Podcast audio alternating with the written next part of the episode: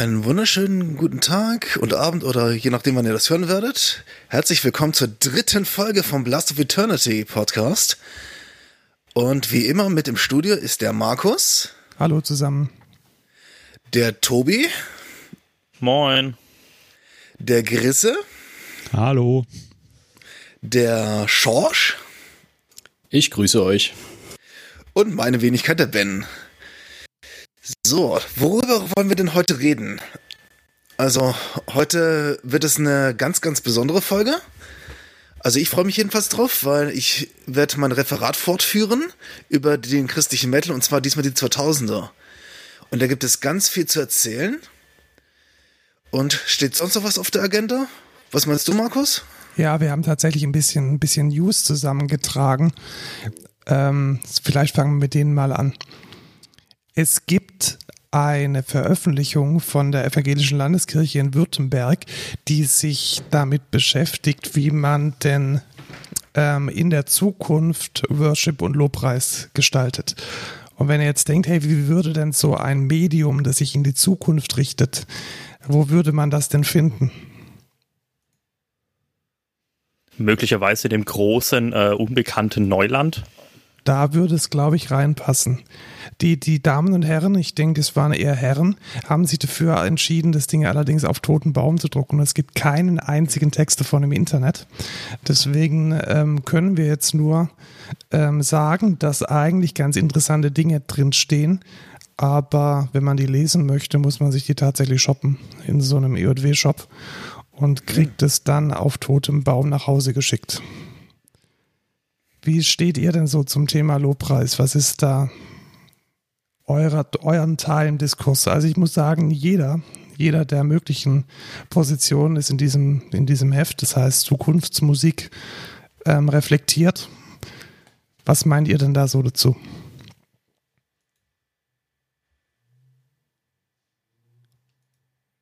Meinst du jetzt Worship generell oder so zukunftsfähigen Worship? Beides. Das eine und dann das andere. Daraus resultieren das andere. Also ich bin bei Worship immer, ja, also ich finde es schon notwendig und man preist ja auch Gott damit. Allerdings die äh, Standardform, die man so im Gottesdienst hat, ähm, geht ja meistens sehr Richtung die poppige Richtung. Ich mag tatsächlich mehr, wenn es kracht, wenn der Metal dabei ist.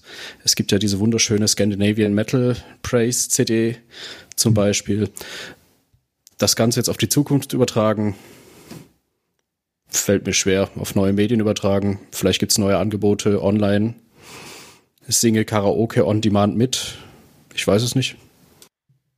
Ja, also das mit der, mit der Stilistik, das fällt mir auch immer wieder auf, dass es halt einfach total eklige Arrangements sind, die so, so klebrig sind wie Zuckerwatte und die mich einfach so überhaupt nicht berühren. Äh, Tobi, wie schaut's bei dir aus?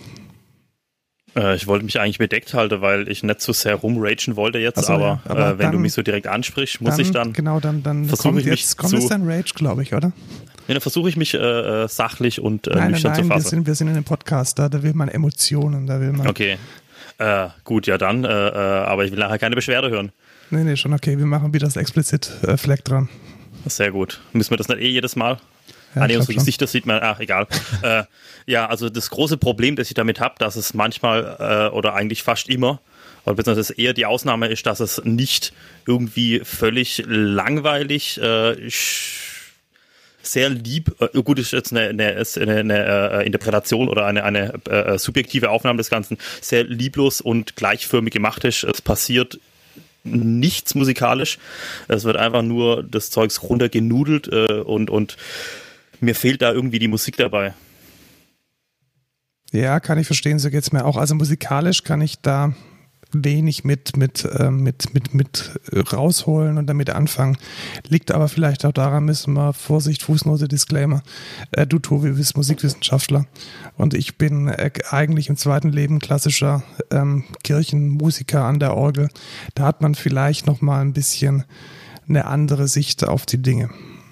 Ja, das stimmt. Also ich vermisse auch tatsächlich sehr oft, äh, äh, zumindest, also wir müssen, glaube ich, ein bisschen unterscheiden, irgendwie was sowas wie Hillsong macht. äh, und die das Ganze dann äh, solide produzieren und dann das, was äh, in, in Kirche und Jugendkreise passiert, beziehungsweise in Kirche wahrscheinlich weniger, weil da sehr oft die Orgel noch im Mittelpunkt steht und das sind ja in der Regel ausgebildete äh, Kirchenmusiker, Kirchenmusikerinnen und Kirchenmusiker. Und das hat dann natürlich ein gewisses Niveau.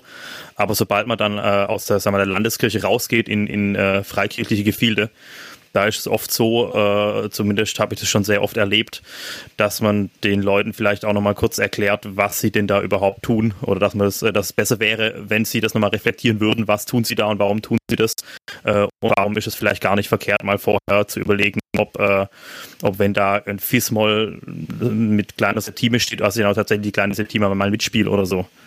Aber es kommt doch nicht darauf an, richtig zu spielen, sondern was man im Herzen hat, oder nicht, George? Definitiv. Ja, aber es schließt sich auch nicht aus. Also äh, man kann es ja trotzdem gut machen. Du meinst, es ist auch, es ist auch okay, ähm, Musik, die man zu, zu, zum, zum Lob Gottes macht, auch gut zu machen. Ja, Oder das finde ich ganz, dann, ganz okay. Dann auch äh, besonders gut zu machen, eben weil sie zum Lob Gottes gemacht ist.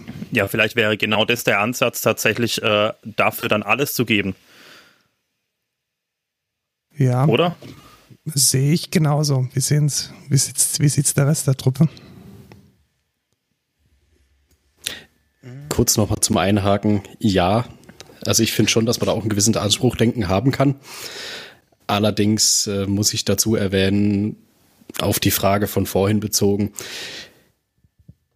ich finde es immer noch besser, wenn jemand mit Passion, wirklich mit äh, Leidenschaft singt und dann trifft er halt mal einen Ton daneben oder hat nicht das, so das allerschönste Arrangement, aber er meint's ultra ehrlich, als dass da die, die perfekte Musik runterkommt, runterwabert vorne aus dem Altarraum und man merkt einfach, dass es irgendwie nur völlig seelenlos. Also ja, aber. Dann ich, lieber ein paar Misstöne.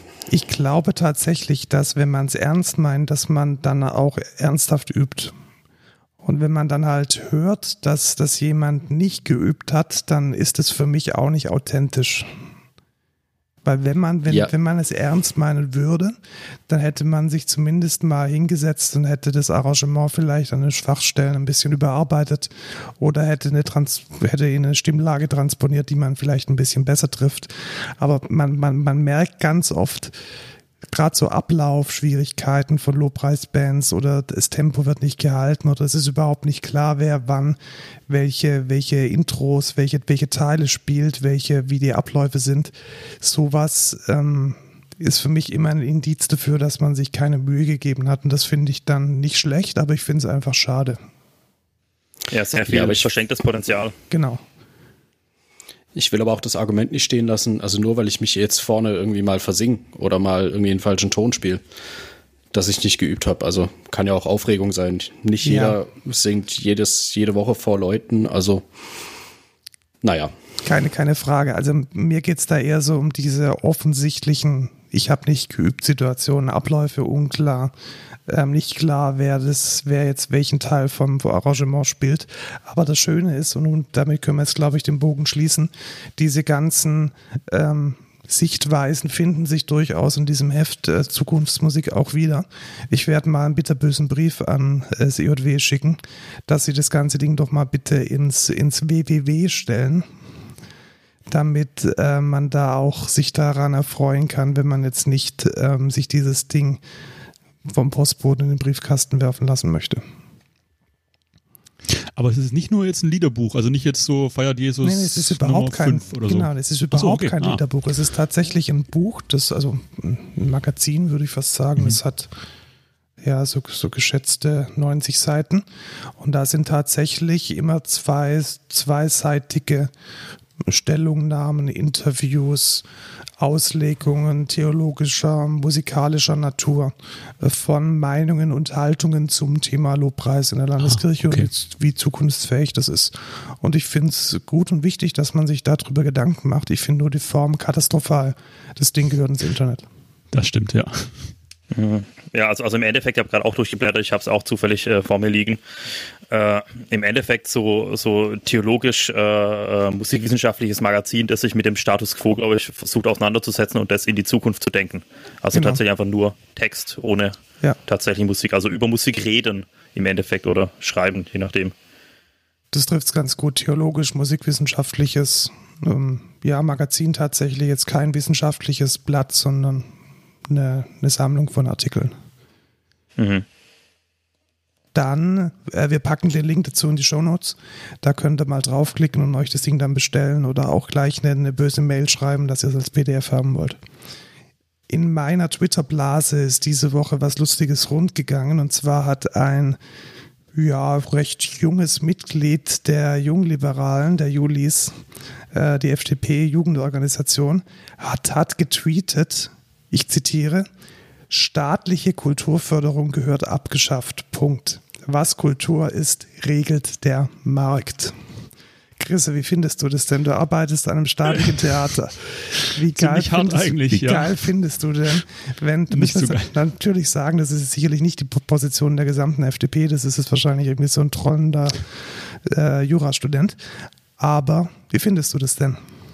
Äh, ziemlich hart. Also wenn man jetzt echt nur die Aussage hört, ich habe es jetzt gerade nochmal gelesen bei uns im Pad, äh, ja, da kann man schon Angst haben, oder ich in meinem Fall um meinen Job, weil ja, äh, mein Job hängt direkt von irgendwelchen Kulturförderungen ab, von der Stadt in meinem Fall und ja, genau.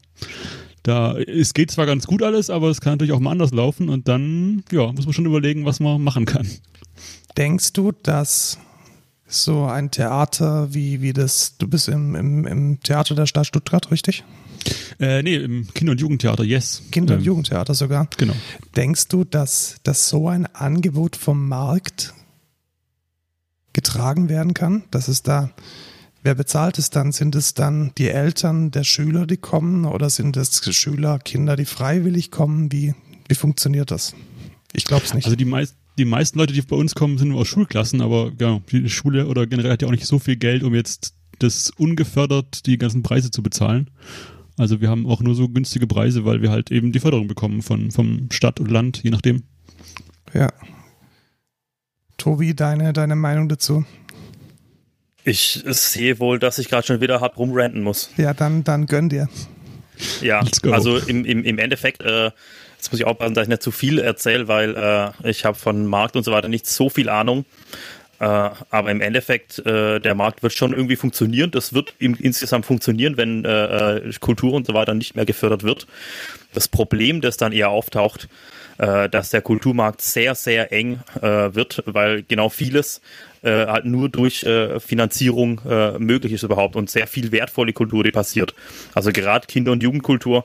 Also im Endeffekt könnte man mit diesem Argument ja auch wahrscheinlich Krankenhäuser äh, und so weiter zumachen und jegliches andere, äh, das irgendwie staatlich äh, äh, finanziert wird, äh, genauso, oder? Genau, also ich hätte mir auch gedacht, man könnte doch auch die, den Straßenbau, der Markt regelt. Also da kauft sich dann halt jemand ein Grundstück und baut da dann eine Straße drauf.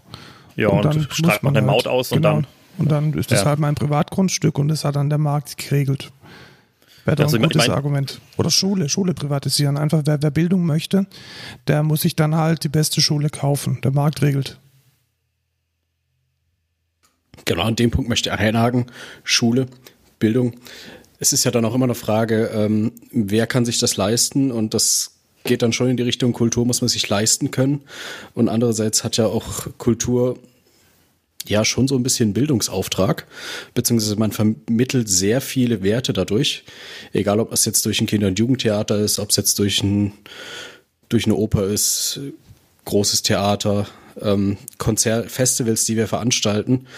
Und dass das nur den Leuten zugänglich ist, die sich's leisten können, sehe ich schwierig. Ich meine, wir haben ja mit einem ähnlichen Ansatz die Preispolitik beim Blast of Eternity begonnen, dass eben es jeder sich leisten können soll.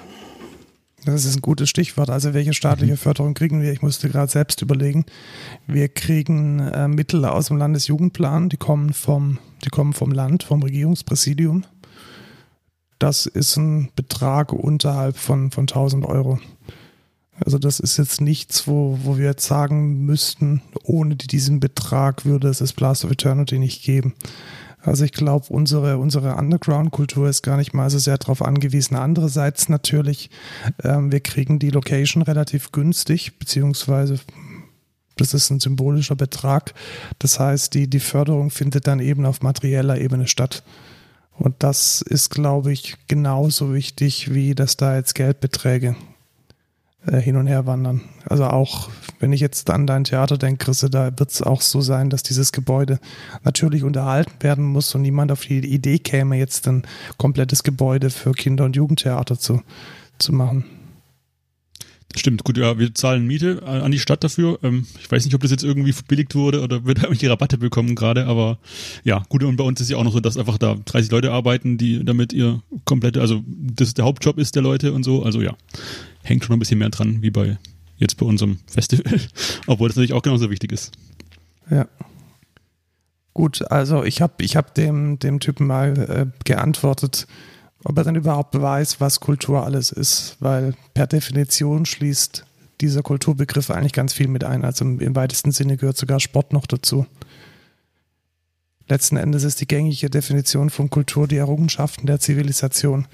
Und was, wenn nicht die Errungenschaften der Zivilisation, die, die, die Res Publica im ursprünglichsten Sinne, ist dann die, die, die Aufgabe des Staates. Also irgendwie hat der Typ, glaube ich, ein paar Dinge nicht mehr, nicht mehr so ganz zusammengekriegt. Aber sei es drum. Man könnte jetzt drüber, drüber äh, streiten, ob, äh, wenn er, wenn er gerade auf, äh, auf seiner äh, Twitter-Seite, wenn er schreibt, er ist 20 Jahre alt und studiert und bei der FDP, ob dann nicht irgendwie grandios noch was anderes schiefgelaufen ist, aber das äh, fasst also man, glaube ich, nicht auf. Er studiert immer in Jura. Aber wir wollen jetzt auch nicht dazu aufrufen, ihn jetzt irgendwie zu flamen oder so. Also nee, ich nee, das wollte das Fall. jetzt nur, nur in, der, in der Diskussion stellen. Ähm, kann man ja, ja, sachlich, sachlich entgegen, entgegen. Ja, also ich, ich, ich frage mich auch, ich arbeite ja als äh, Musikwissenschaftler an, äh, an der Uni Frankfurt äh, und wir werden auch über diverse Töpfe, äh, Fördertöpfe gefördert, das Projekt. Das wäre dann wohl auch äh, also ein großer Teil an Wissenschaft und so weiter oder zumindest äh, Musikwissenschaft, Kulturwissenschaft würde ja damit auch komplett weggehen und äh, vielleicht zieht, würde dieses Argument ziehen, Arbeitsplätze würden äh, zuhauf kaputt gehen. Ja, sehe ich genauso letzten Endes. Also ich habe ja auch im, im, als zweites Fach Kulturwissenschaften studiert. Da jetzt nicht mehr auf eine, auf eine staatliche Unterstützung bauen zu können, wäre fatal für auch für den kommerziellen und, und marktüberlassenen Kulturbetrieb. Definitiv. Also ich glaube, da hat jemand ja die Hausaufgaben nicht gemacht. Und ein abschließendes Wort. Wenn der Markt die Kultur regelt, ist die Kultur dann irgendwann nur noch Ballermann? Ich glaube schon. Also schau dir mal, welche, welche Theaterproduktionen laufen denn, laufen denn komplett kommerziell und dem Markt überlassen. Das sind die großen Musical-Produktionen. Also man hat dann halt äh, Kitsch und, und Schmalz und, und äh, große, große Tragödien, die, die kommerziell irgendwelche Disney-Prinzessinnen durch die Luft jagen. Und das ist dann halt das, was man sehen wird. Und die, die, die Hochkultur, an der unsere, unsere Nation, und das wird vielleicht auch den, den Typen von den Julis ansprechen, an der unsere, an der unsere Nation groß geworden ist, die findet dann halt nicht mehr statt. Halten wir fest, nur Ballermann wollen wir nicht. Genau. Schauen wir lieber zurück auf äh, andere schöne Kultur, die sich in letzter Zeit abgespielt hat. Tobi und ich waren hier in Karlsruhe auf unserem ersten Konzert seit Corona. Oh, wie Tobi, wie fandest du es? Hm. Tobi, wie fandest du es? Äh, war sehr, sehr interessant. Äh, natürlich Sitzkonzert, das heißt, du kriegst am Anfang deinen Sitzplatz zugewiesen und musst natürlich auf dem Weg dorthin und sobald du deinen Platz verlässt, äh, deinen äh, Mund-Nasenschutz tragen. Äh, und dementsprechend draußen, das Wetter war, äh, war entsprechend gut. Das war schon sehr angenehm und es war auch von der Lautstärke her gut. und also was ich sehr, sehr angenehm fand, es war nicht so crowded. Also man musste natürlich, das finde ich allgemein ganz gut äh, in dem momentan, äh, momentan, dass äh, man weniger Sorge haben muss, dass man die Leute zu nahe auf die Pelle rücken. Äh, genau, aber, aber sonst war es ein schon sehr, sehr interessantes Erlebnis, was natürlich auch sehr, sehr gebiased ist dadurch, dass äh, das letzte Konzert, auf dem ich war, das war hu, Ende Februar oder sowas, glaube ich. Und dann ist natürlich schon sehr viel äh, Durst da. Wie, wie hat sich das denn auf die Stimmung ausgewirkt, wenn alle Leute sitzen und die Abstände eingehalten werden? Also ich schätze, dass, äh, dass äh, selbst wenn es jetzt äh, wie normal in Anführungszeichen stattgefunden hätte, dass auch nicht so sehr viel Bewegung da gewesen wäre. Also es war weniger, weniger irgendwie die Musik, die sehr zum Tanzen einlädt, äh, sondern schon eher, eher so, so naja, atmosphärisch übertrieben, aber äh, schon, schon äh, nicht das äh, Bewegungsintensive, das gefördert würde. So mein Eindruck. Kannst du da Oder ein Be- man muss, Beispiel bringen, wer da gespielt hat oder was da jetzt genau, besonders man in muss, diese man muss dazu sagen, das war, man muss dazu sagen, das war auch das erste Konzert der, der Reihe Sch- Schlachthof Open Air hier in Karlsruhe. Sie haben quasi, da haben sich der komplette Kulturring hier in Karlsruhe zusammengeschlossen, sämtliche Locations hier in Karlsruhe. Ich habe es, meine ich, im letzten Podcast schon erzählt. Den Abend hat das Ubets gestaltet und hat hier zwei Karlsruher Bands ausgegraben. Band Nummer eins war eine reine Instrumentalband, Reaching 62F, die so ein bisschen eine musikalische Reise in den Weltraum. Ich meine, der Name der Band sagt es ja schon. Machen und es hat schon sehr zum Träumen eingeladen. Es war eine sehr entspannte Atmosphäre, lauer Sommerabend, gemütlichen Bier trinken, schön sitzen, wie Tobi schon sagte, genügend Abstand, auch sehr angenehm. Die Leute haben es durchaus zu schätzen gewusst, aber dann halt zwischen den Songs. Genau. War eine sehr entspannte Sache. Gut, ist das vielleicht auch die Alternative, die es jetzt in dieser Co- Corona-Zeit gibt? Also, dass man bewusst auf, auf Ambient, auf, auf zurückgenommene Musik geht und damit dann das Konzertprogramm gestaltet? Naja, ist ja immer noch Geschmackssache. Also tags drauf war ja vom No Playback Festival auch ein Indoor-Konzert, auch mit 100 Leuten. Das habe ich mir allerdings dann im YouTube-Livestream schön bei mir vom Balkon angeschaut und ein Soli-Ticket geshoppt. Ja, ist sicherlich Geschmackssache. Also ich, ich für mich finde es sehr gut. Ich, ich mag solche Musik ja auch und ich gehe da durchaus auch gerne auf Konzerte und freue mich da dann auch über den Sitzplatz. Ja, Krass. Also ich, ich fand den auch nicht, nicht wirklich störend, den Sitzplatz. Das war irgendwie, hat schon irgendwie, war schon stimmig. Jetzt in dem Fall natürlich. Wenn jetzt, keine Ahnung, bei Iron Maiden wäre es dann doch nochmal ein bisschen anders.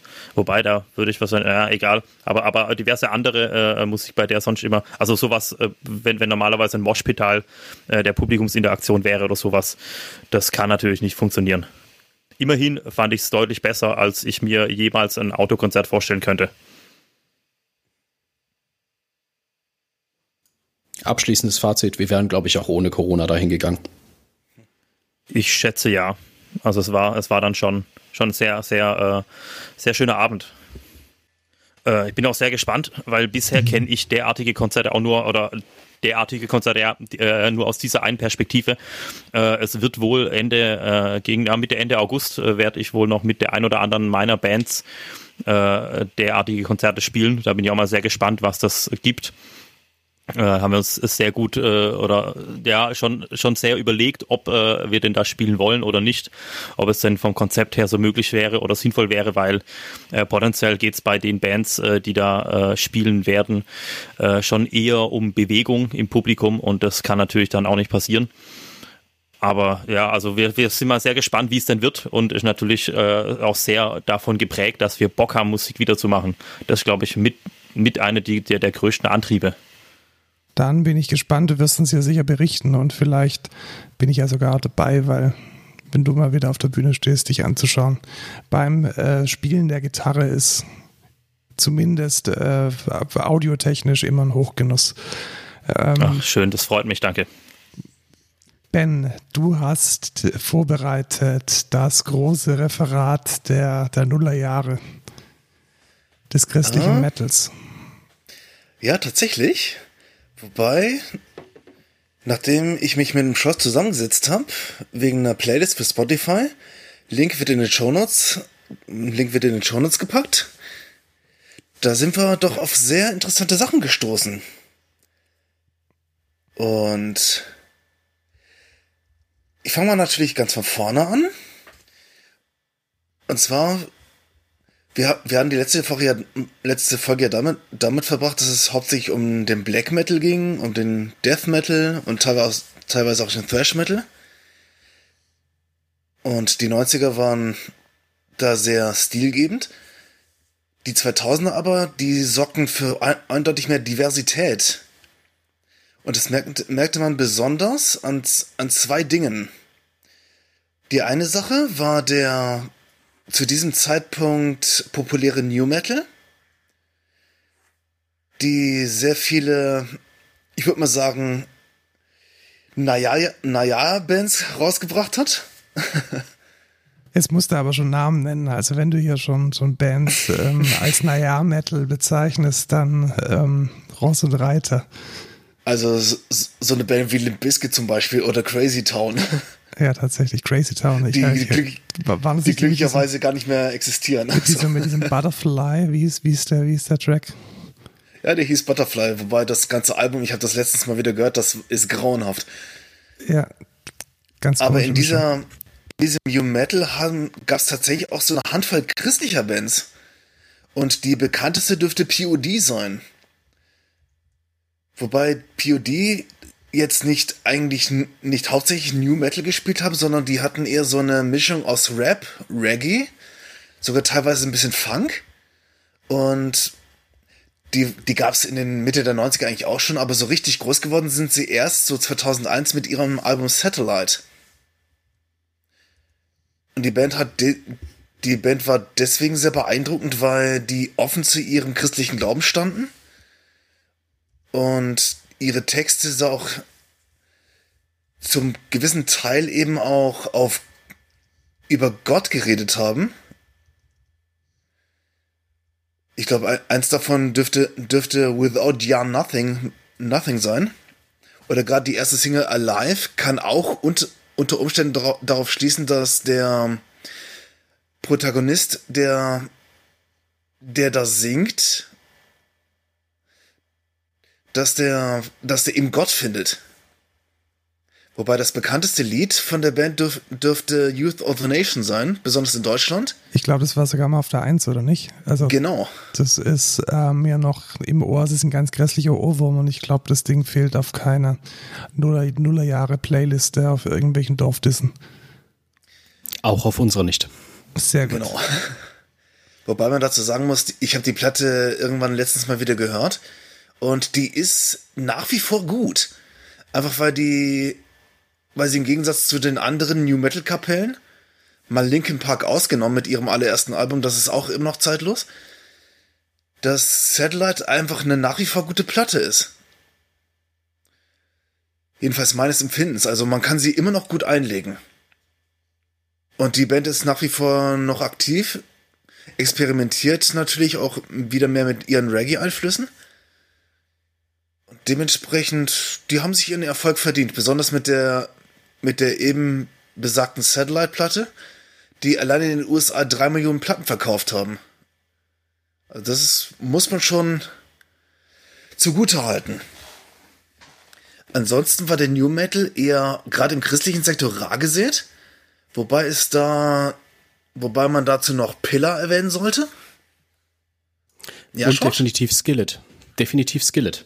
Die haben, waren 2001, äh, haben gleichzeitig mit Satellite von POD ihre erste Platte Alien Noof rausgebracht.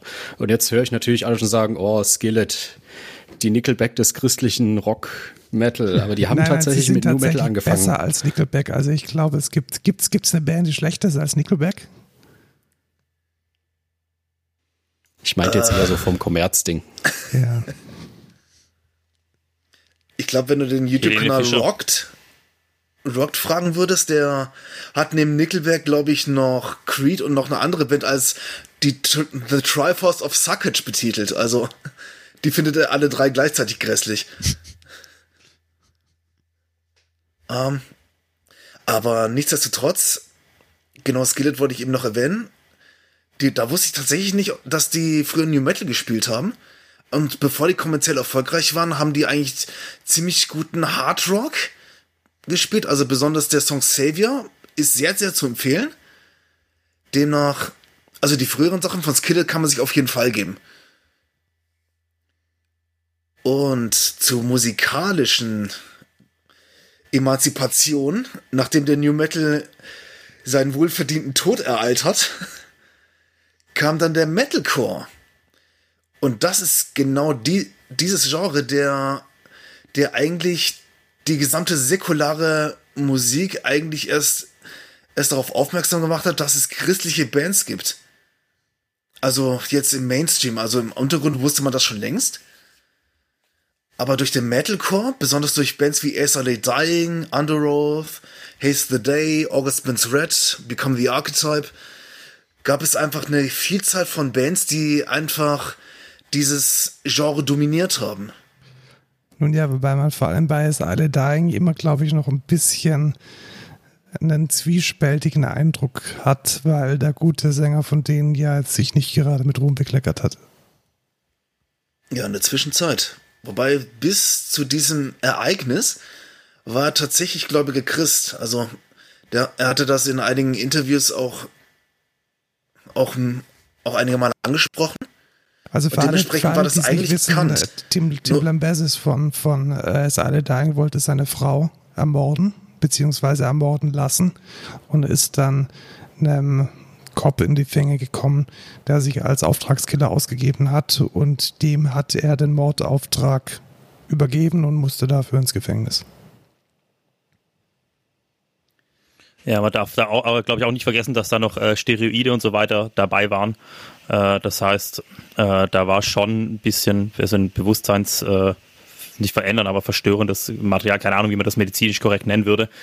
Äh, Entschuldigt sowas aber trotzdem nicht. Also ich nee, glaube, nee, seine, natürlich, seine natürlich Frau nicht, natürlich nicht. umbringen lassen wollen, ist das nicht so nice das auf gar keinen Fall. Äh, genau, nur noch als äh, zusätzliche Hintergrundinformation. Das, äh, er war ja auch sehr stark in der äh, Bodybuilder-Szene aktiv und hat, äh, wenn man sich das mal anschaut, äh, anfangs von SLA Dying war er so ein Strich in der Landschaft, so ein richtiger Lauch und später war er schon eher der, vor dem man Angst hat, wenn er nachts auf einen zukommt, von der Gestalt her. Ich habe letztens wieder ein Video angeguckt. Er sieht jetzt tatsächlich aus so ein bisschen wie Jason Momoa. Aber muss auch dazu sagen, also klar, die, die Geschichte mit äh, dem Mordauftrag an seiner Frau, die steht für sich. Ähm, es kann sich aber gerne jeder eine eigene Meinung bilden. Seither ist ja viel passiert. Es gibt, gab diverse Videos mit der gesamten Band, wo sie sich komplett ausgesprochen haben. Spannende Geschichte. Aber zurück zu der musikalischen Geschichte. Ja, definitiv. Und was diese Band angeht, ich beziehe mich jetzt einfach auf diese Frühzeit von denen. Und da, da waren sie eher noch deutlich christlicher unterwegs, wobei man dazu sagen muss, wenn man jetzt die Texte so betrachtet, ohne, ohne das, was jetzt aktuell, aktuell die Band betrifft, die, die Texte haben einfach einen gewissen Sinn und Verstand. Also das ist etwas, was, was diese Band immer ausgezeichnet hat. Und Jetzt muss ich noch einen ganz kleinen Schritt zurück machen in der Zeit. Denn diese Band war jetzt nicht allein dafür zuständig, dass es den christlichen Metalcore gab, sondern das war unter anderem eben auch Living Sacrifice. Die anfangs mit Thrash Metal angefangen haben, dann eher so Richtung Death Metal gewechselt sind und dann irgendwo so gegen Mitte, Ende der 90er dann den das, was man heute Metalcore nennen würde, eben mitgestaltet haben und eben auch gespielt. Damals nannte man es aber noch nicht so. Und eine wegweisende Platte war eben Reborn. Reborn kam eigentlich 97 raus, wurde aber 2005 nochmal aufgelegt. Und diese Platte ist, ist, wenn man sich jetzt für Metalcore und auch für christliche Metal interessiert, ein Must-Have. Da. Wo, ja. Wobei tatsächlich sich drüber gestritten wird. Also ich kenne Leute, die sagen, dass es, dass die Platte sind quasi die christlichen Slayer. Dann wiederum Leute, ähm, du hast es ja gerade angesprochen, die darin quasi die Blaupause des christlichen Metalcore sehen. Spannende Sache auf jeden Fall. Unbedingt mal anhören. Ganz schwer zu definieren. Auf jeden Fall sehr laut anhören. Besonders wenn man sich ich habe mich ja auch ein bisschen mit den Texten, Texten auseinandergesetzt und die sind schon, ich würde mal sagen, teilweise starker Tobak. Weil zum Beispiel im Lied, im Lied Threadnet wird mit sich, jetzt muss ich da kurz überlegen, in, in, gewisser Weise ist es wie ein Hilfeschrei von Bruce Fritzio. Da, dass man sich quasi, dass man sich quasi selbst aufgeben muss, seinen eigenen Stolz, damit man näher zu Gott kommt. Und das Paradebeispiel für dieses Album ist eben. Jetzt muss ich mal über. George, wie ist, wie ist das Lied nochmal, was wir für die Playlist ausgesucht hatten? Der Titelcheck, Reborn. Beziehungsweise Reborn Empowered. Genau, Reborn Empowered war das, danke. Und das ist, das ist ein Lied, was ich, was ich auch immer, immer, immer noch hören kann. Und da gab es noch mal anderes, da gab es ein, ein, Musikvideo dazu, aber vielleicht fällt mir das später noch mal ein. Demnach eine ganz, ganz wichtige Band für dieses Genre. Genauso wie auch Haste the Day, die 2007 mit ihrem Album. Äh, ich wusste das bevor noch. Genau, Pressure, Pressure the Hingis. Eine sehr gute Platte rausgebracht haben, wobei die früheren Alben kann man sich auch immer noch geben. August Burns Red haben, haben so, ich glaube, so ab 2007 mal angefangen, auch mit Thrillseeker und auch später mit, mit Me Messengers und Constellations zwei großartige Platten rausgebracht. Und mein Lieblingslied von denen ist immer noch Madler. Das Ding geht, vor, geht voraus ohne, ohne Ende. Und es zeigt eben auch, wie viel Energie diese Bands allgemein hatten. Oder gerade eine Band wie Underoath, die tatsächlich erstmal Death Metal gespielt hat, dann Richtung Metalcore gegangen ist und jetzt sind sie dann eher Richtung Pop-Punk. Also eine Mischung aus Metalcore und Pop-Punk.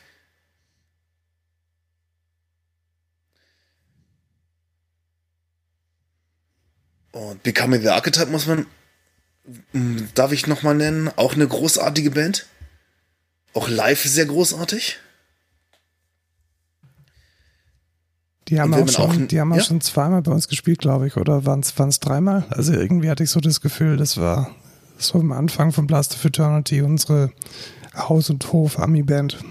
Becoming the Archetype haben tatsächlich nur einmal bei uns gespielt. Nur einmal? Waren ja. nicht mal auf der Clubshow da? Nein, Sie waren leider nur einmal da und hatten genau auf der Tour, kurz davor ist leider der Sänger ausgestiegen.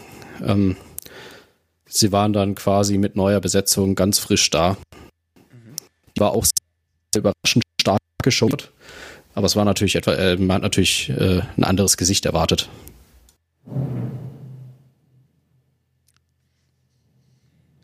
Wer bei uns auch schon mal war, war eben War of Ages. Da könnte es sein, dass die irgendwie zweimal bei uns waren. Stimmt, die, die klingen alle gleich. Für, für mich als Black Metaller ist das alles irgendwie Menschen mit Bart und Tattoos und komischen Shirts, die die Musik machen mit Gitarren und Schreien, die der nicht äh, Power und, und Black Metal ist. Und viel Muskeln.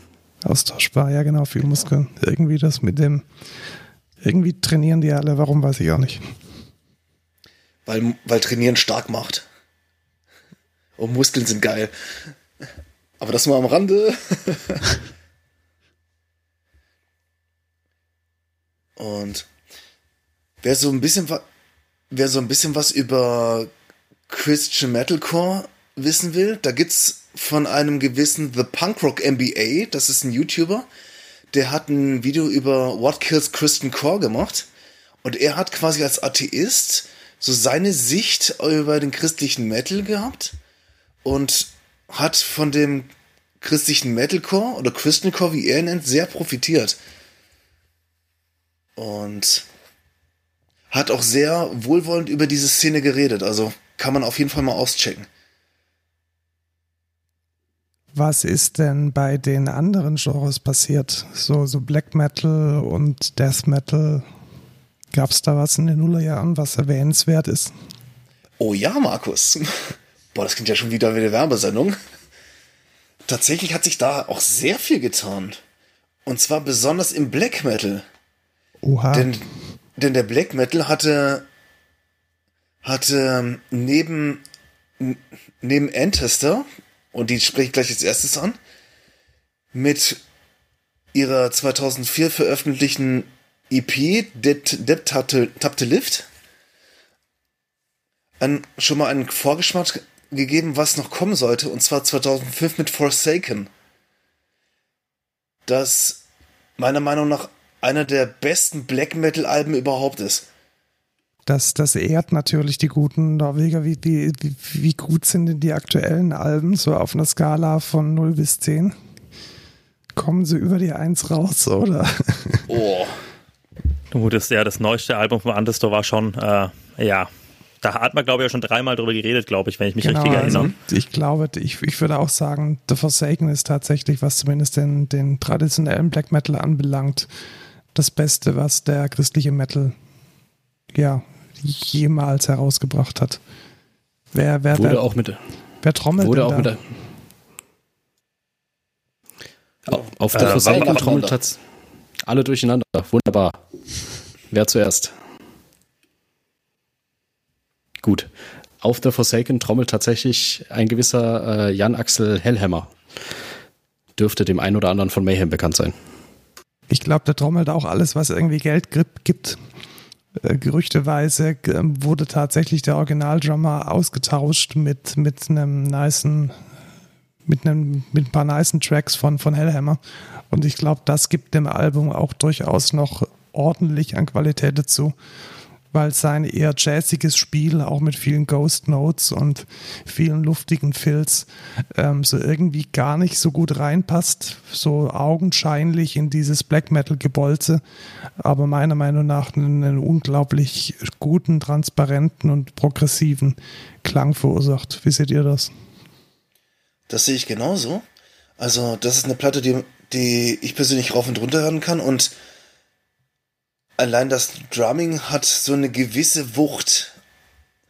Und dadurch, dass die, dass insgesamt die anderen Instrumentalisten und auch der Sänger dementsprechend auch ihr Übriges dazu tun, ist es nämlich so, dass, ist es nämlich so, dass die, dass es so eine gewisse Lebendigkeit hat und eben auch sehr viel Energie. Und das ist etwas, was Forsaken ausmacht. Als Platte.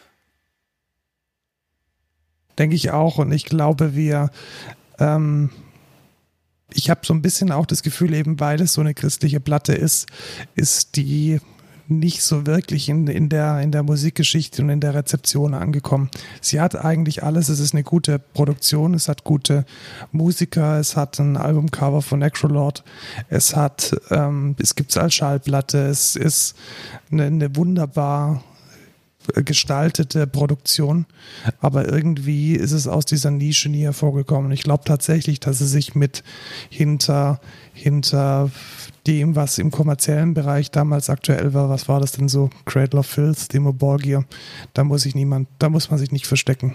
Da ist The Forsaken tatsächlich besser. Meiner Meinung nach ernsthaft besser. Das kann man selten sagen über ein christliches, christliches Release, aber an der Stelle ist es tatsächlich wahr. Ja, sehe ich genauso. Wobei der christliche Black Metal nicht nur mit An- Antester wunder, wunderbare Bands hervorgebracht hat, sondern in den 2000er Jahren, in diesem Jahrzehnt, kamen unter anderem auch, eine auch Bands wie Crimson Moonlight, Drottner und Slechtvalk n- noch ans noch an die in die Szene mit rein und die kann man heutzutage auch nicht mehr wegdenken. Gerade Crimson Moonlight, die für ihre atmosphärischen Live-Shows bekannt sind. Drottner für ihre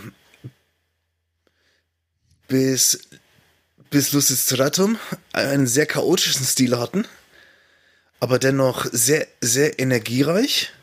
Erinnert ihr noch, wie wir ähm, nur das einzige Bandfoto von ihnen ohne Uniformen immer verwendet haben, um unsere Sponsoren nicht zu verärgern? Es, es gab damals in, die, in der Zeit, als sie, als sie die Uniformen anhatten, genau ein Foto, wo sie keine Uniformen anhatten und das hatten wir überall hingekleistert und ähm, haben versucht, so gut wie es geht zu vermeiden, ähm, Bilder zu zeigen, die sie in, in sowjetischen Uniformen darstellen. Oh ja, ich erinnere mich. Das war schon sehr, sehr abenteuerlich damals. Ist ja heute zum Glück nicht mehr nötig. Inzwischen sind die Bandfotos ja mehr so schwarze Rollkragen Longsleeves. Genau, sie sind irgendwie hipster geworden. Und wenn man sich für so völlig chaotischen Death Black Metal interessiert, ich würde fast schon sagen technischer Black Metal, also vor allem wenn man ganz großen Spaß daran hat zu hören, dass die Menschen geübt haben, das, um, um das Thema von vorhin wieder anzuschließen, der, der 16 Achteltakt, der dann von einem 11 Sechzehnteltakt unterbrochen wird und dann wieder in einen nicht groovigen 7 Sechzehnteltakt zu gehen, das ist dann genau das, was Trottner auf den ersten oder auf den mittleren Alben abgeliefert hat. Sehr amtlich. Man hört in jeder Sekunde, wie unglaublich wirsch und komplex diese Musik ist. Trotzdem sehr transparent im Gegensatz zu, wen gibt es da noch, die so in die Richtung gegen Karach angrennen, vielleicht ein bisschen. Oder die anderen, ähm, Flash God Apocalypse, ähm, die sind wesentlich dichter und Trottner bleibt da immer schön äh, gitarrenlastig, transparent. Gefällt mir sehr gut. Ja, und sie haben auch, äh, äh, verzichten auch auf jeglichen zusätzlichen Quatsch wie Orchester und äh, äh Chor und so weiter. Das braucht ja, glaube ich, auch eh kein Mensch, oder? Also ich als Keyboarder einer, einer sinfonischen Black Metal Band muss dem natürlich widersprechen, aber im Kontext von Trottner macht es tatsächlich wenig Sinn, da irgendwas mit Keyboards zuzukleistern. Selbstverständlich im Kontext von Trottner, natürlich, klar. Oder wie stehst du dazu, Josh? Äh, Keyboards, ja, nein? Kommt auf die Band oder auf den Song an. Eigentlich wollte ich eine ganz andere Brücke schlagen. Und zwar fand ich es extrem lustig, dass du, Markus, vorhin bei Becoming the Archetype meintest, dass die schon zwei, dreimal da gewesen werden. Während bei den eben aufgenannten Black Metal, aufgezählten Black Metal Bands Slechwerk, Trottner, Crimson Moonlight. Mal nachgezählt, wie oft die bei uns waren. Ach, die waren bestimmt ähm, so ein, zweimal da und wir sollten sie, glaube ich, deswegen auch mal wieder einladen, weil sie schon lange nicht mehr bei uns da waren dringend. Also gerade Slechwerk waren schon dreimal da, die anderen glaube ich mindestens zweimal, aber mhm. ich finde das nicht schlecht. Also gefällt mir. Ja, also ein bisschen schade bei Slechtwald, dass das aktuelle Album äh, nicht so der, der nicht, nicht so äh, das verdient hat äh, oder gekriegt hat, was eigentlich verdient hätte. Äh, da wäre schon mehr äh, da gewesen, aber das ging ja auch irgendwie ein bisschen unterm Radar durch. Ja, wie immer. Also ich glaube, alles, was so in der christlichen Szene passiert, ist, ist so ein bisschen Familientreffen und schafft es eigentlich aus Gründen, die ich nicht verstehe, selten ähm, eine, eine hinreichende Relevanz zu kriegen. Liegt das vielleicht auch daran, dass ähm, Stilformen im christlichen Metal immer so zwei, drei Jahre hinterherhinken? Ist euch das schon mal aufgefallen? Ich glaube, ich glaube nicht. Also ich glaube sogar das Gegenteil. Schaut doch mal die, die, die mittleren Extol-Alben an. Das sind unglaublich wegweisende Alben gewesen. Die, die haben den ganzen Hipster-Metal schon zehn Jahre früher gemacht. Also ich glaube nicht, dass es so ist. Ich glaube einfach, dass, dass es zum einen daran liegt, dass die, die christliche Metal-Szene so eine ganz eigene Distributionsform hat. Also dass es so eine eigene Blase ist dieselben CD-Händler, dieselben Labels, äh, Spotify-Playlisten, irgendwelche Subreddits, da wird drüber diskutiert und es findet, obwohl es, denke ich, auch ganz gut verkauft wird, vor allem in Amerika, einfach ganz selten den Weg in die, in die wirklich relevante Metal-Szene. Also bis auf die, die schon genannten, vom Ben schon genannten Metalcore-Bands hat es auch keine christliche Band jemals irgendwie auf ein größeres Festival geschafft. Wollte ich gerade sagen, ich habe Acid Dying das erste Mal oder das, das Summer Breeze, äh, ich weiß noch nicht mehr genau wann, aber ja, Summer Breeze. Genau, also Texas in July, August Burns Red und so, die haben gespielt Stimmt. auf den, auf den ja. großen Festivals. Aber wenn ich jetzt an, an Antistor oder an, an Drottner denke, wüsste ich jetzt nicht, wo die jemals auf einem größeren säkulären Fest aufgetreten wären. Ich glaube, taten sie bisher noch nicht. Hm, Savior, nicht, dass ich wüsste. Savior also. Machine war mal auf Wacken Anfang der 2000er. Mehr fällt mir jetzt auch nicht ein. Das ist auch etwas, was der, was der christliche Metal so gerade die Jahrzehnte zuvor so ein bisschen was so ein bisschen schade fand, einfach, dass die so wenig Relevanz hatten. Und das, obwohl sowohl in den 80ern als auch in den 90ern und auch in den 2000ern eben wegweisende Alben rausgekommen sind. Aber trotzdem hatte man so, wie schon angemerkt wurde, das Ganze hat eine eigene Blase gehabt. Gerade der Metalcore hatte zum Beispiel mit Tooth and Nail und dem Sublabel Solid State eben eigene eigene Plattenlabels gehabt, die das Ganze, Ganze vermarktet haben. Das gibt's ja heute noch. Also ich glaube, wie heißt das Ding? Face Down Records. Genau, die gibt's auch. Die gibt's ja heute noch und die sind auch heute immer noch die, die, die Hauptverursacher in Anführungszeichen von, von christlichem Metalcore, kommend aus den USA.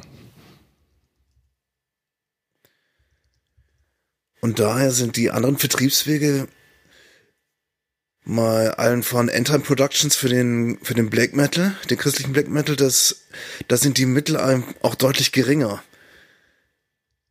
Deswegen ist es, glaube ich, für ein, ein Label, was eben nicht so viele Mittel hat, sehr schwierig, eine Band auch auf größere Festivals zu bringen. Ja, das Also mag so sehe ich tatsächlich das. sein und vielleicht wollen es die Bands auch gar nicht. Also aus diesem Underground rauszukommen, das, das muss man auch bewusst wollen. Und gerade, denke ich, die, die, die, die dunkleren Genre wie, wie Death und Black Metal sind halt jetzt nicht gerade dafür bekannt, dass die Leute groß und berühmt werden wollen. Da ist es ja ein Teil der, der Kredibilität, in diesem Underground auch zu bleiben. Gut, es sei denn, man heißt Cradle of Filth, aber das ist eine andere Geschichte. Ja, der, der, der, der kleine Flummiball, Mhm. der über die Bühne hüpft.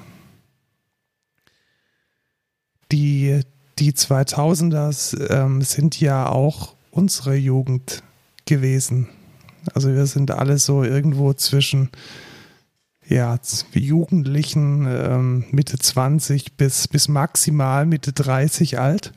Und in den 2000ern hatten wir wahrscheinlich unsere ersten Festivals besucht, unsere ersten Alben gekauft, unsere ersten Konzerte, unsere ersten Clubs von Ihnen gesehen. Wie war das denn bei euch? Was ist denn in den 2000ern euch im Gedächtnis geblieben? Was hat euch geprägt? Euer Stilempfinden, eure Musik, eure Erinnerung? Chrisse, fällt dir Crush was? Crush It. Ja, tatsächlich. Genau, damit wollte ich auch gerade loslegen. Ähm, ja, ich bin irgendwie ganz viel irgendwie auch mit Benny, auch ein Vereinskollege, irgendwie in Konzerten gewesen, die so im Großraum Stuttgart waren. Und da hat tatsächlich immer Crush It gespielt. Ähm, ja, aber damit ging dann so ein bisschen die Richtung Gitarrenmusik irgendwie los. Und ich erinnere mich, dass ich irgendwann mal ähm, Demon Hunter gesehen habe auf dem Rock Without Limits, glaube ich. Und ja, das war, so, glaube glaub ich, so die erste christliche Metal-Show, die ich gesehen habe. Hattest du vorher säkuläre Konzerte gesehen, besucht? Auch gar nicht so arg viel. Also irgendwie war dann eher so der, ja, so direkt die christliche Ecke gegangen, weil ich auch da irgendwie so meinen Freundeskreis hatte und dann ist mal doch da auf die Konzerte gegangen. Also ja.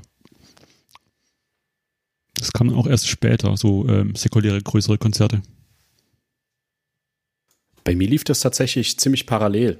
Also ich war Hm. sowohl 2006 das erste Mal auf der Auener Rocknacht, das erste und das letzte Mal leider, mit äh, auch Crush It. Allerdings hat direkt vor Crush It auch ein gewisser Rob Rock gespielt, den ich mir damals nicht angeguckt habe. Schande über mich. Parallel war ich 2007 das erste Mal auf Wacken.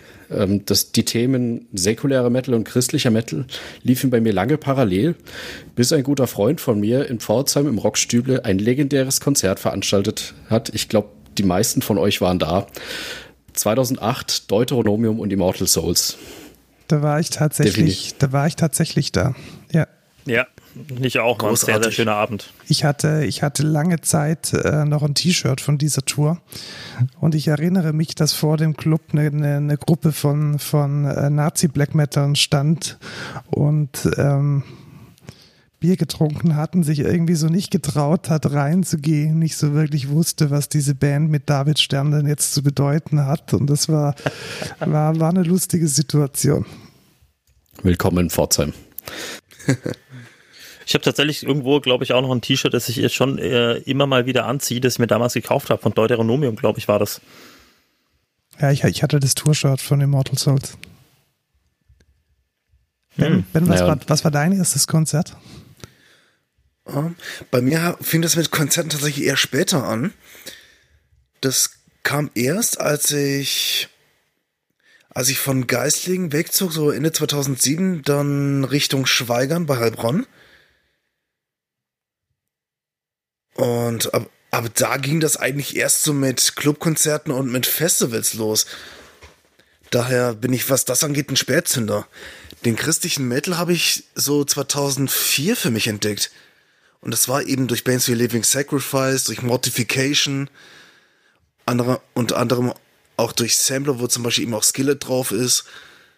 Crush It habe ich teilweise auch gehört. Die habe ich auch live gesehen 2008. Und in Pforzheim war ich natürlich auch.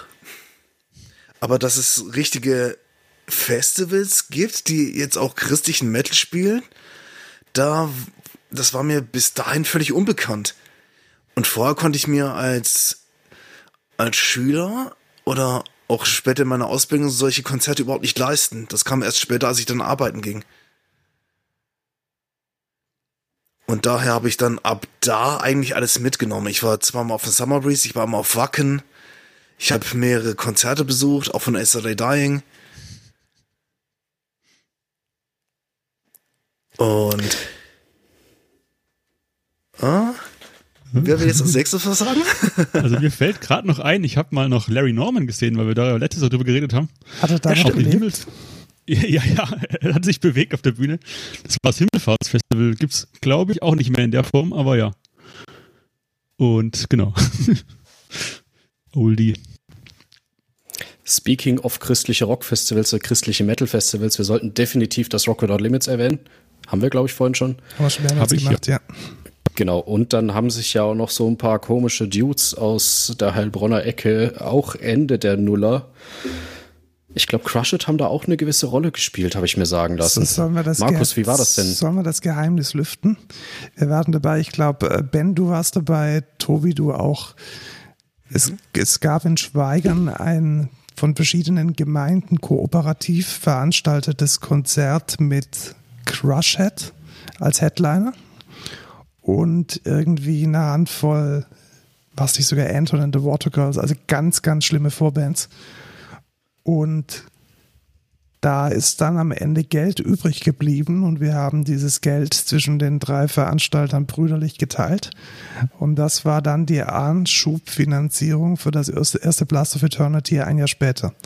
Also wir haben dann gesagt, hey, wenn man mit schlechter Musik so viel Erfolg haben kann, wie bei diesem Crushhead-Konzert, dann, dann muss es doch auch möglich sein, mit richtig guter Musik ein ausverkauftes äh, Festival organisieren zu können.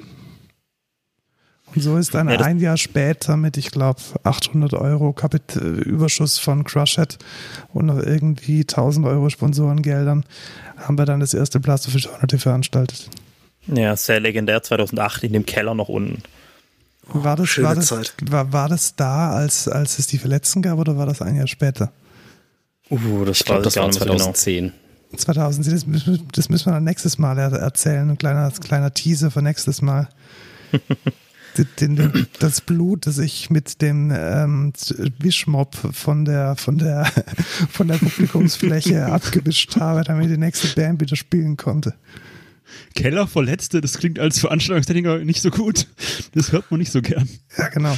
Geschichten aus dem Bürgerhauskeller. Oh, oh, und oh. irgendwas, Oh, und um weiter anzuteasern, irgendwas mit äh, ominösen Drohungen und Rauchbomben war auch noch, aber das in der nächsten Folge. Sehr gut. Sehr schön. Genau. Äh, tatsächlich war auch, glaube ich, ähm, also die, dieses Festival, das Markus gerade erzählt hat, war ja, äh, gab es irgendwie dreimal oder so, glaube ich, wenn ich das richtig im Kopf habe. Ja, und es, es äh, war eine Tour, glaube ich, oder? Nee, es, es waren jedes Jahr äh, Ach so, du einmal, also ja, ein genau, jährlich wiederkehrendes Event. Das letzte war dann eine, tatsächlich eine komplette Tour. Das hatte sogar, glaube ich, eine Titelsponsorship äh, äh, Sponsorenship von ähm, Compassion, Passion, irgend so ein Mietja. Media-Tour, genau. Genau. Mhm, genau. Äh, genau, weil, weil ich, ich war quasi von Anfang an dabei und das war, glaube ich, auch 2004, äh, das, äh, die erste Auflage, war, glaube ich, auch mein erstes wirkliches Konzert, wenn ich mich da recht erinnere. Oder zumindest ein bisschen größeres. Äh, das war schon sehr, sehr spannend, äh, weil Crush It hat man natürlich damals, äh, ging mir natürlich genauso sehr abgefeiert. Und das war dann, glaube ich, auch äh, äh, in der äh, dritt- die, die zweite, dritte Auflage, äh, als wir uns an Markus kennengelernt haben, glaube ich, oder? Ja, tatsächlich. Ich glaube, wir haben uns bei diesem Crushhead-Konzert dann zum ersten Mal gesehen. Ja, und bis heute nicht bereut, zumindest Ja. äh, die meiste Zeit nicht. Die meiste Zeit nicht, ja. Wollt, wollt ihr wissen, was mein erstes echtes Konzert war? Ich habe da, ich hab da tatsächlich selbst gespielt. Ich habe damals in einer grottenschlechten Coverband, ne, wir waren nicht grottenschlecht, wir waren eigentlich ganz gut, aber es war deshalb schlecht, weil es eine Coverband war. Und wir hatten zusammen mit äh, Blutjungen und noch alle Haare besitzenden The Prophecy 23 im Maximal in Bad Rappenau im Jugendhaus gespielt. Und es, oh, die Zeiten, von denen ich auch immer wieder irgendwie was höre. Ja, und, ja. Äh, wahrscheinlich hätten in dieses Jugendhaus 20, 30 Leute bequem reingepasst und so gefühlt waren 300 da. Der ganze Ui. Park war am Ende voll mit, mit, mit Bierflaschen und in der Ecke liegenden, betrunkenen Jugendlichen. Und es war eigentlich ein großes Schlachtfest. Das waren meine ersten Konzerterfahrungen. Mussten die sich aufgrund eurer Performance so betrinken, oder? Ja, ich glaube beides. Also, ja. Und es war, glaube ich, die einzige Veranstaltung, die, also äh, damals waren diese 1-Euro-Jobs relativ beliebt und die Aufsichtsperson an diesem Abend war so ein, ein, ein, ein Euro-Jobber und der hatte genau null Motivation, in irgendeiner Weise disziplinarisch einzugreifen. Der hat diese hm. Schauspieler einfach nur äh, schulterzuckend über sich ergehen lassen. Und ich glaube, mein zweites Konzert war dann äh, Rhapsody on Fire.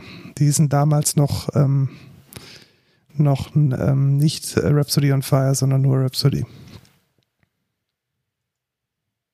Da wurde es dann besser. Aber inzwischen spielst du ja noch in anderen Bands, oder gibt es die Band von damals noch? Nein, die Bands von damals gibt es nicht. Inzwischen spiele ich in einer anderen Band, habe ich mir sagen lassen. Ähm, und davon hören wir jetzt auch die aktuellste Single, das ist auch schon ein paar Jährchen alt. Äh, The Burden of Man von Opus Ere. Viel Spaß damit. Und danach äh, gehen wir dann in die Verabschiedung.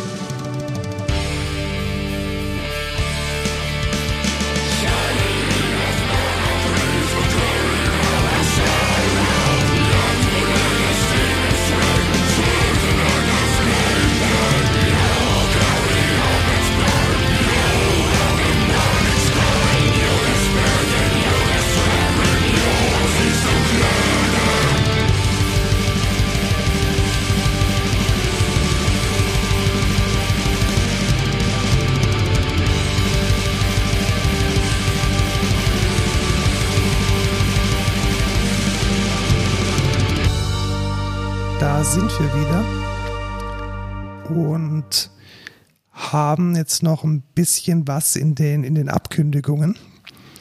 Nämlich, Ben, du hast nicht nur diesen Podcast hier, sondern du hast auch noch einen anderen Podcast. Möchtest du davon ein bisschen Werbung machen? Ah, das kann ich gerne. Ich habe dieses Jahr, oder was heißt dieses Jahr? Ja, Blödsinn. Ich habe diese Woche einen eigenen Podcast gestartet. Der nennt sich Angel Zero XL, präsentiert die Lava-Ecke. Also ich habe, das ist jetzt so ein temporärer Titel, aber im Prinzip versuche ich jetzt gerade dabei, so täglich so kleine Podcasts zu machen. Und da gebe ich so meine Gedankenpreis für den Tag, wenn mich irgendwas beschäftigt hat. Also es ist, ist eine Mischung aus, aus ich erzähle einen Schwank aus meinem Leben, Dinge, die mir wichtig geworden sind. Und ich will dem Hörer auch ein bisschen was mitgeben. Also so, so wird das erstmal, so ist jetzt der aktuelle Schlachtplan. Klingt spannend. Wir packen den Link auf jeden Fall in die Show Notes. Klickt mal drauf und gönnt dem Ben ein Abo. Und wenn wir dann schon bei Shameless Self-Promotion sind, auch äh, ich habe einen, einen, zweiten Podcast, der sich äh, rein und ausschließlich an Menschen richtet, die Software entwickeln und die Spaß haben, da ein bisschen was über Methodik und Tooling außenrum zu erfahren. Der Podcast heißt Code Culture. Wir sind auf äh, Podigy, wie hier der Blast Podcast auch. Und ihr findet uns auf Spotify oder iTunes oder dem Podcatcher eurer Wahl. Code Culture mit Leerzeichen dazwischen. Link gibt's in den Show Notes. Sonst noch Abkündigungen? Naja, wir könnten jetzt noch alle Bands aufzählen, die wir diese Folge vergessen haben, die wir die letzten zwei Folgen vergessen haben. Allein für diese Folge 2000er. Kurzes Name-Dropping, ich scroll mal kurz durch. Wir haben die ganzen Death Metal-Bands vergessen, Puncher Crater, Sacrificium. Haben wir überhaupt über Narnia geredet? Und natürlich nee, die großartigen Jesus-Skins. Nee, Aber ich will eigentlich nur zusammenfassen, wenn ihr der Meinung seid, die fünf Männer da, die reden vollkommen an eurer Wahrnehmung vorbei. Teilt uns das doch gerne mit. Dann gehen wir im nächsten Podcast drauf ein. Genau, und dann holen wir euch einfach mit dazu und dann könnt ihr mitreden. Oder vielleicht auch genau. nicht, wer weiß. In diesem Sinne, ähm, schön war's. Euch einen schönen Abend und bis zum nächsten Mal. Macht es gut. Bis zum nächsten Mal. Jo, bis Tschüss. dann. Ciao. Tschüss.